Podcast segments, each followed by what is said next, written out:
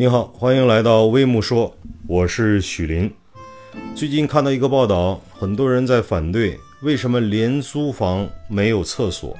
难道穷人住的房子就不配有厕所吗？这个问题令很多人困惑，甚至有很多人为穷人打抱不平，觉得这国家的这个政策简直就是一种对穷人的歧视。后来我看了一篇报道，经济学家薛兆丰对这件事情做出了解释。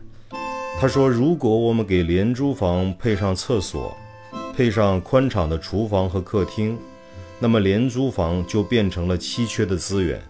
那么那些有资源、有权利的富人就会想尽办法去占有这些廉租房，从而……”穷人要么租不起廉租房，因为这样廉租房的租金会变得很高；要么根本就轮不到他去租廉租房。就像我们说清朝的时候，有一次赈济灾民，让和珅去办这件事情。和珅为了让穷人得到救济的粮食，让他手下不断的往赈灾的粮食里掺沙子。纪晓岚就去质问和珅。你为什么给穷人赈灾的粮食里掺了那么多沙子？和珅说：“你们这些读书人啊，真是太迂腐了。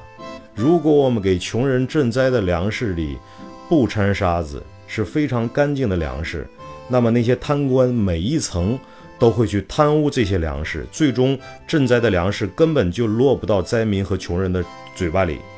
我们只有往赈灾的粮食里掺沙子。”那些富人、那些有资源的贪官才不会觊觎这些粮食，那么最终才能达到赈灾的目的，让穷人有粮食可吃，让灾民不至于饿死。